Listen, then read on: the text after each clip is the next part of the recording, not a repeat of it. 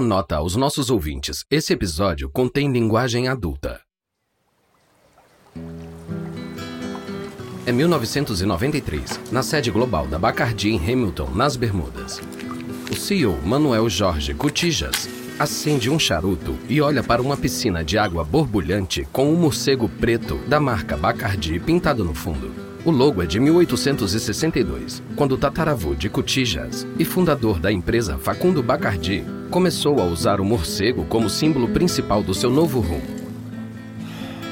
O musculoso Cutijas tem 61 anos de idade. Ele fugiu de Cuba nos anos 60, a bordo de um barco precário que quase afundou antes de chegar ao seu destino. Ele está perdido em suas memórias quando ouve seu melhor vendedor, Juan Prado, outro cubano exilado, caminhando em sua direção e acendendo seu próprio charuto. O que você está fumando, MJC? Um cubano? Os mais próximos de Cotijo o chamam de MJC. Como assim? Você sabe que eu não fumo cubano? Eles não têm consistência. É isso que você ganha com o comunismo. É, o comunismo. Ah. Mas precisamos conversar sobre um problema mais urgente. Pernod Ricard. Há apenas um mês, Pernod Ricard fechou um acordo com o governo cubano para dividir igualmente a propriedade do cobiçado Havana Club. A marca, que já foi premium, teve dificuldade de alcançar os consumidores fora do antigo bloco soviético sob o regime de Castro, mas a empresa francesa trouxe a sua força para comercializar o rum globalmente. Tá, me conta isso, Juan. Eles começaram a fazer Havana Club na antiga destilaria da Bacardi em Santiago de Cuba. Cotijas franze a testa e solta uma grande nuvem de fumaça. Deixa eu ver se eu tô entendendo direito. Você tá me dizendo que eles estão fazendo Havana Club na nossa destilaria em Matadeiro, onde eu e você fazíamos o rum Bacardi? A destilaria que meu tataravô construiu? É, parece que sim. Filho da. Uma coisa é os franceses irem pra cama com Castro, mas usar nossos recursos roubados para competir contra a gente, isso já é demais. Cotijas dá uma mordida forte no charuto e sai correndo. A fumaça vai atrás dele. Ele pega um telefone dentro de uma sala de reuniões e liga para Robert Maxwell, chefe de uma associação norte-americana de importadores de bebidas. Robert, é o Manuel Cotijas da Bacardi. Oi, MJC, o que eu posso fazer por você? Me ajudar a espalhar uma mensagem. A Pernod Ricard e Cuba estão fazendo Havana Club na destilaria da Bacardi em Santiago. O quê? Eu não sobrevivi à minha fuga de Cuba para ver o Castro e uma empresa francesa usando a propriedade da minha família contra a Bacardi. Qualquer um que lucrar com o Havana Club usando os bens confiscados da Bacardi vai se resolver comigo nos tribunais. É, eu tô do seu lado, MJC, mas você sabe que tem um embargo aqui. Ninguém nos Estados Unidos pode comprar Havana Club, não importa onde seja feito. É verdade, mas o embargo não vai durar para sempre. Então você pode falar para todo mundo que quando esse dia chegar, a gente vai processar a Pernod Ricard por vender Havana Club nos Estados Unidos. Para Cotijas e para Bacardi, a briga é pessoal. E eles estão preparados para fazer o que for preciso para ganhar.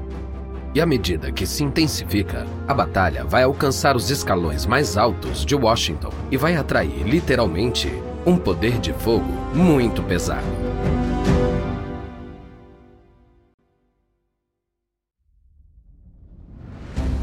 Da Wondery, eu sou Lucas Soledade e esse é o Guerras Comerciais.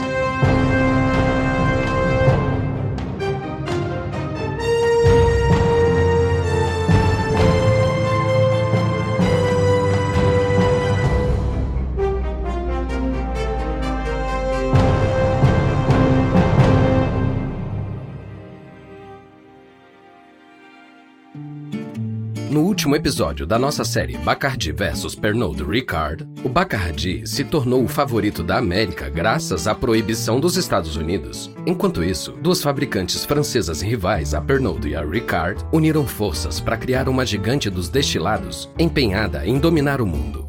Agora, as duas empresas estão prontas para lutar pela menina dos olhos, o direito do Havana Club nos Estados Unidos. Esse é o episódio 3 o morcego fora do inferno. Inverno de 93, em Paris. Patrick Ricard, o CEO da gigante francesa de bebidas a Pernod Ricard, senta para jantar em um bistrô com alguns dos seus executivos. Garçom, um Ricard, por favor. É para já. Momentos depois, o garçom coloca vários copos com líquido verde na frente dos homens da mesa. Ele também serve uma jarra de água. Estampado nela está o logo do pastis Ricard, uma marca que o pai de Patrick criou 61 anos atrás. Patrick levanta seu copo para brindar. Vamos brindar ao meu pai e aos dias de calor no sul da França. Vamos tomar um pastis do jeito dele. Cinco partes de água para uma parte de Ricard. O executivo sentado ao lado de Patrick se inclina para fazer uma pergunta. Patrick, sempre me perguntei, o que você teria feito se não tivesse entrado para a empresa do seu pai? não era uma opção. Meu pai teria visto como uma traição se eu não tivesse entrado. Patrick transformou a pequena marca francesa de bebidas do seu pai em uma gigante internacional. E no ano de 88, ele liderou a aquisição da Irish Distillers, a empresa que produz Jameson e Bush Mills. Mas sua verdadeira jogada foi adquirir metade do Havana Club de Cuba. Patrick Ricard olha para sua equipe, atraindo a atenção de todos sem dizer uma palavra. Ok, pessoal, vamos falar de negócios. Tá faltando algo na nossa parceria com Cuba em relação ao Havana Club. A família Ray Chabala criou a marca e a gente tem que pagar algo para eles. Os Ray Chabala já escreveram para Pernod Ricard se opondo ao acordo da empresa com Cuba. Um executivo balança a cabeça. Patrick, eu não sei se a gente devia fazer isso. Os Array Chabala abandonaram a marca deles há várias décadas. Oferecer algo pode fazer eles pensarem que têm direito a receber mais. E se eles se tornarem litigiosos? Patrick Ricard toma seu pastis lentamente e responde: Pagá-los pode evitar uma ação judicial. E meu pai me ensinou a agir corretamente com as pessoas. Os Array Chabala odeiam Castro por ter roubado o Havana Club. Eu não quero que eles tenham a mesma hostilidade com a Pernod Ricard. Dias depois, em um bar de tapas em Madrid, um advogado da Pernod Ricard se reúne com alguns membros da família Ray Chabala, que fugiu para a Espanha em 1960, quando o regime de Castro nacionalizou o negócio de rum. O advogado faz uma oferta ao patriarca da família, José Maria Ray Chabala Rodrigo, que olha para ele incrédulo. Isso é uma piada. Você está oferecendo migalhas pelo nosso rum. 100 mil dólares não são migalhas, senhor. É uma oferta justa por uma marca que vocês abandonaram há 30 anos. Não, não, não, não, não. O Havana Club ainda é nosso. Você não pode fazer o verdadeiro Havana Club sem a gente. A gente tem a receita secreta. Você não tem isso. E Castro também não. Se essa fórmula secreta é tão especial, por que você não continuou fabricando? Por que você não pagou para renovar a marca do Havana Club? Você deixou a marca expirar nos Estados Unidos há 20 anos e nunca tentou recuperá-la. Deixamos a marca expirar porque a gente estava reconstruindo nossas vidas. Não tínhamos dinheiro para fabricar rum. Agora, o advogado tá revoltado. Ah, como assim? Você podia ter renovado a marca nos Estados Unidos por míseros 25 dólares. Você só precisava guardar os papéis. Você nem precisava estar tá fabricando rum. O governo cubano conseguiu os direitos da marca em 1976 porque vocês a abandonaram. O advogado respira fundo, recuperando a calma.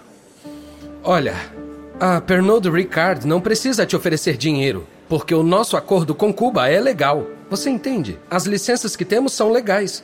Vocês não têm direito sobre a marca. Então, olha, nós estamos oferecendo dinheiro de boa fé. Por favor, aceite. De jeito nenhum. Sua oferta é ridiculamente baixa. Podemos conseguir mais. A reunião termina bruscamente e os Array Chabala não disseram algo importante para o advogado. Eles já falaram com outro pretendente. Esse novo jogador não está interessado apenas nos direitos do nome Havana Club. Eles planejam reproduzir a fórmula secreta da família. E esse pretendente é a antiga rival do Havana Club, a Bacardi. É fevereiro de 94, em um bar de tapas em Madrid. O CEO da Bacardi, Manuel Jorge Cotijas, se afunda em um prato de camarões ao molho de alho. Ele está sentado com membros da família Ray Chabala. Garrafas de Havana Club de fabricação cubana estão alinhadas atrás do balcão, mas o copo na frente de Cotijas tem rum Bacardi e Coca-Cola com uma rodela de limão. Amigos, eu quero propor um brinde. Por uma Cuba Livre de Castro. Por Cuba Livre! Por Cuba Livre! Agora vamos falar do Havana Club. Eu ouvi dizer que a Pernod Ricard fez uma oferta generosa pela sua marca. José Maria Bala dá uma risadinha, lembrando da oferta absurda. Cotijas limpa a boca com um guardanapo e olha para cima. Você fez a coisa certa, José. Você não pode aceitar o que Castro fez com a sua família. Nós, os Bacardi, nunca aceitaremos. Cuba roubou nossa propriedade e eles têm que pagar. Eu sei que seu sobrinho Ramon escreveu uma carta dizendo isso pro Patrick. Ramon Areichabala está sentado do outro lado da mesa com cotijas. Ele tem 59 anos, a cabeça cheia de cabelos grisalhos, sobrancelhas pretas e um sorriso meio torto. Cotijas e Ramon têm só três anos de diferença. Os dois foram forçados a fugir da ilha ou enfrentar a prisão. Ramon concorda com as observações de Cotijas. Sabe, há anos eu queria voltar a produzir Havana Club, só que eu nunca tive dinheiro. Mas Castro cometeu um erro grave. Ele conseguiu tornar empresas rivais em aliadas, e juntas, nossas famílias podem trazer o Havana Club de volta. Aqui estamos agora. E eu tenho uma pergunta para você, MJC. Como você vai fazer? Cotijas enfia o garfo em um camarão e aponta para Ramon. Você ainda sabe a fórmula da família? Eu nunca esqueceria. Sei a levedura que usamos, o processo de fermentação, os diferentes destilados. Eu sei qual é a essência dos nossos destilados, dos tipos de barris que usamos para envelhecer e exatamente como misturamos para alcançar o sabor da nossa família. Eu também conheço um pouco sobre esse tipo de processo. E também sei sobre os segredos. Ainda hoje, poucas pessoas na Bacardi conhecem a fórmula exata para fazer o nosso rum. Eu sei que você não vai contar o seu, mas eu vou te dizer o meu. Eu só quero o preço justo e uma garantia de que você realmente vai fazer isso. Eu quero que você traga de volta nosso Havana Club. Eu prometo que vamos conseguir. O que você acha de 1 milhão 250 mil e participação nos lucros? Eu acho que é um acordo. Ramon levanta e estica o braço. Os dois homens apertam as mãos. Não tem nenhum advogado aqui, então chamamos isso de um acordo de cavalheiros por enquanto. Os contratos vão levar um tempo para sair. E aí poderemos destilar. Cotijas pede licença e vai até uma rua estreita em frente ao bar de tapas. Ele pega um telefone público e liga para o chefe da destilaria da Bacardi em Nassau. Oi, chefe, o que você precisa? Me encontrei com a família Ray Chabala. Eles vão vender a marca e a receita do Havana Club como a gente esperava. Libere uma linha de produção. Quero começar a produzir Havana Club logo. Mas tem um grande problema. Já existe um Havana Club no mercado global. Ele é vendido em Madrid, no Canadá e em toda a Europa Oriental. E com a habilidade de marketing da Pernod Ricard, ele se torna popular a cada dia. Os executivos da Pernod Ricard entendem que a marca pertence a eles e a Cuba. Então eles acham que estão em vantagem. Isso parece lógico. Mas eles subestimam a vontade e astúcia da Bacardi.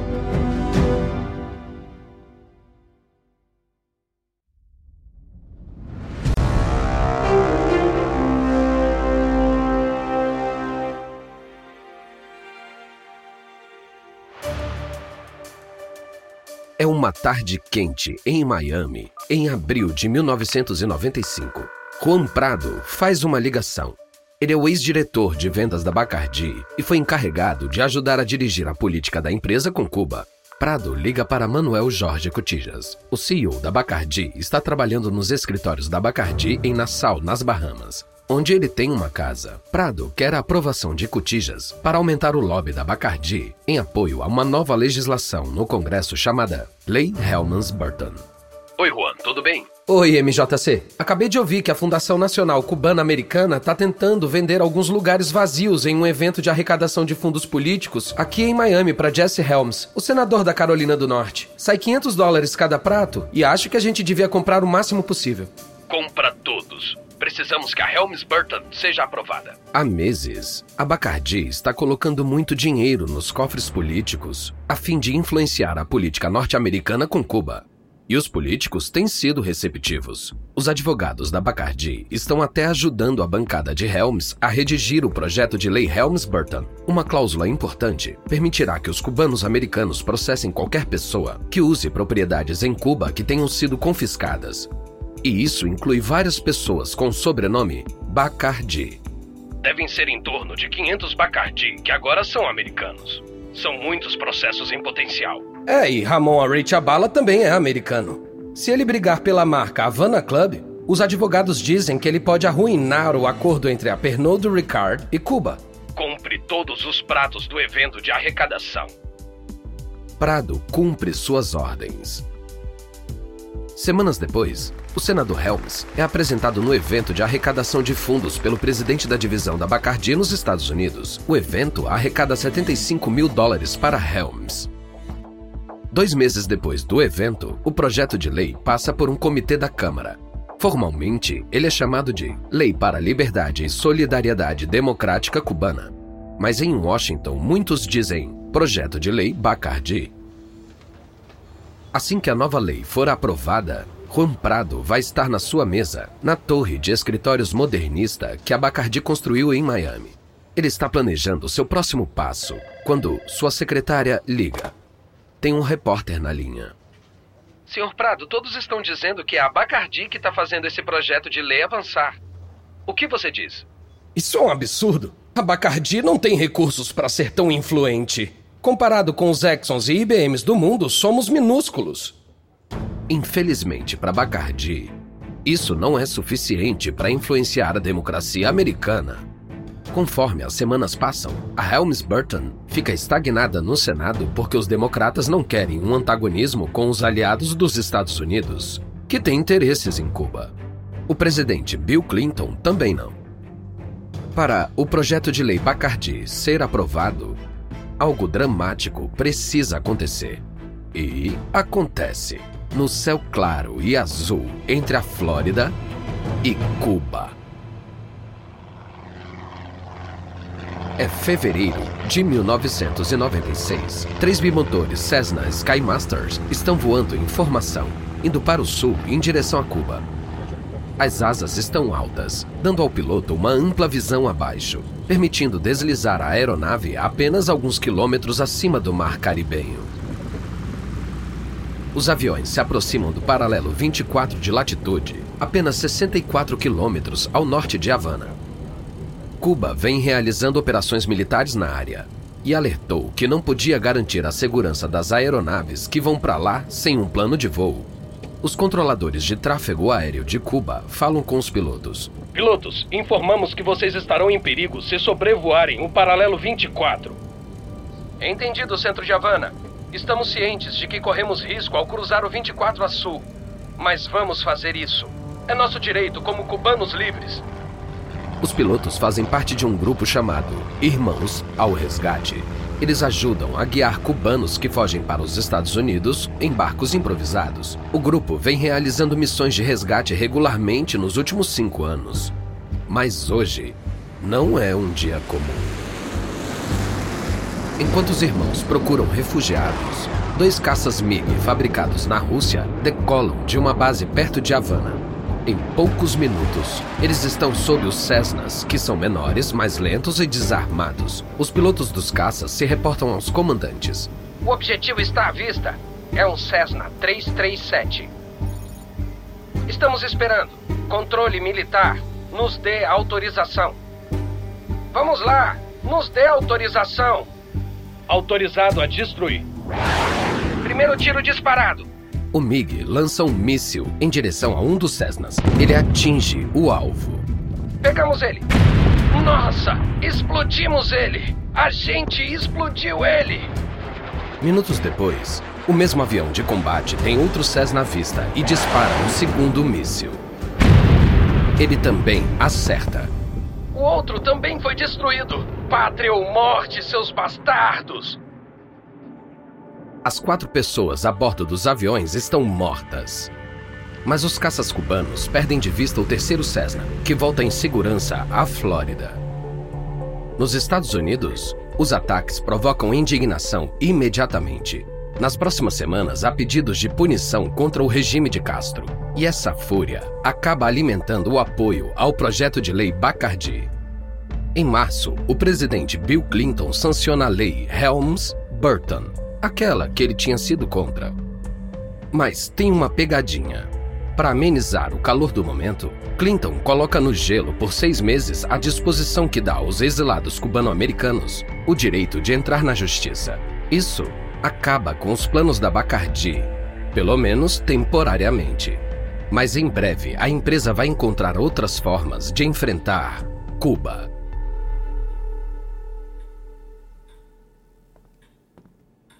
É novembro de 96. No seu escritório em Paris, Patrick Ricard, CEO da Pernod Ricard, desabotoa seu terno cinza, revelando sua cintura larga e uma gravata de seda cara. Ele oferece assento ao seu convidado. Ele é o principal advogado da Pernod Ricard, Pierre-Marie Chateauneuf. Os homens se acomodam nas grandes poltronas de couro e vão direto ao assunto.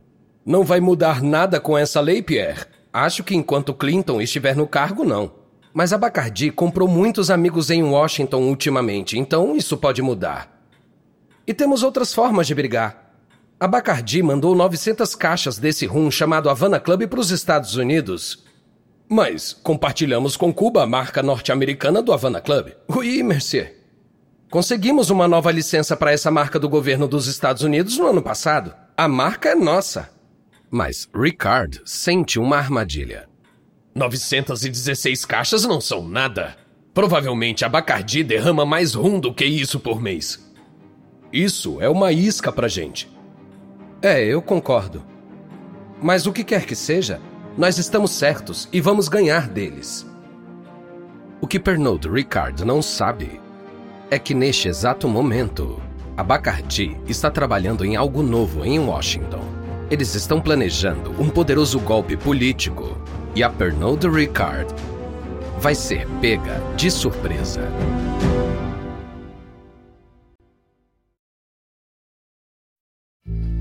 Da Wondery. Esse é o episódio 3 de Bacardi vs Pernod Ricard de Guerras Comerciais. Uma nota rápida sobre nossas cenas. Alguns diálogos roteirizados foram acrescentados para a coesão narrativa. Usamos muitas fontes ao pesquisar nossas histórias, mas recomendamos especialmente os Bacardi e a longa luta por Cuba, de Tom Jelden, e Invasores Estrangeiros, de Dan Hagerdon e Leif Hellstrom. Eu sou Lucas Soledade. Joseph Quinto escreveu essa história. Karen Lowe é nossa produtora sênior e editora. Editado e produzido por Emily Frost. Design de som por Kelly Randall. Emily Kunkel é nossa gerente de produção. Carlota Aparício é nossa produtora. Nossa produtora associada é Kate Young. Nosso produtor é Dave Schilling. Nossos produtores executivos são Jess Redburn, Jenny Lauer Beckman e Marshall Louie. Criado por Hernan Lopes para Wondery.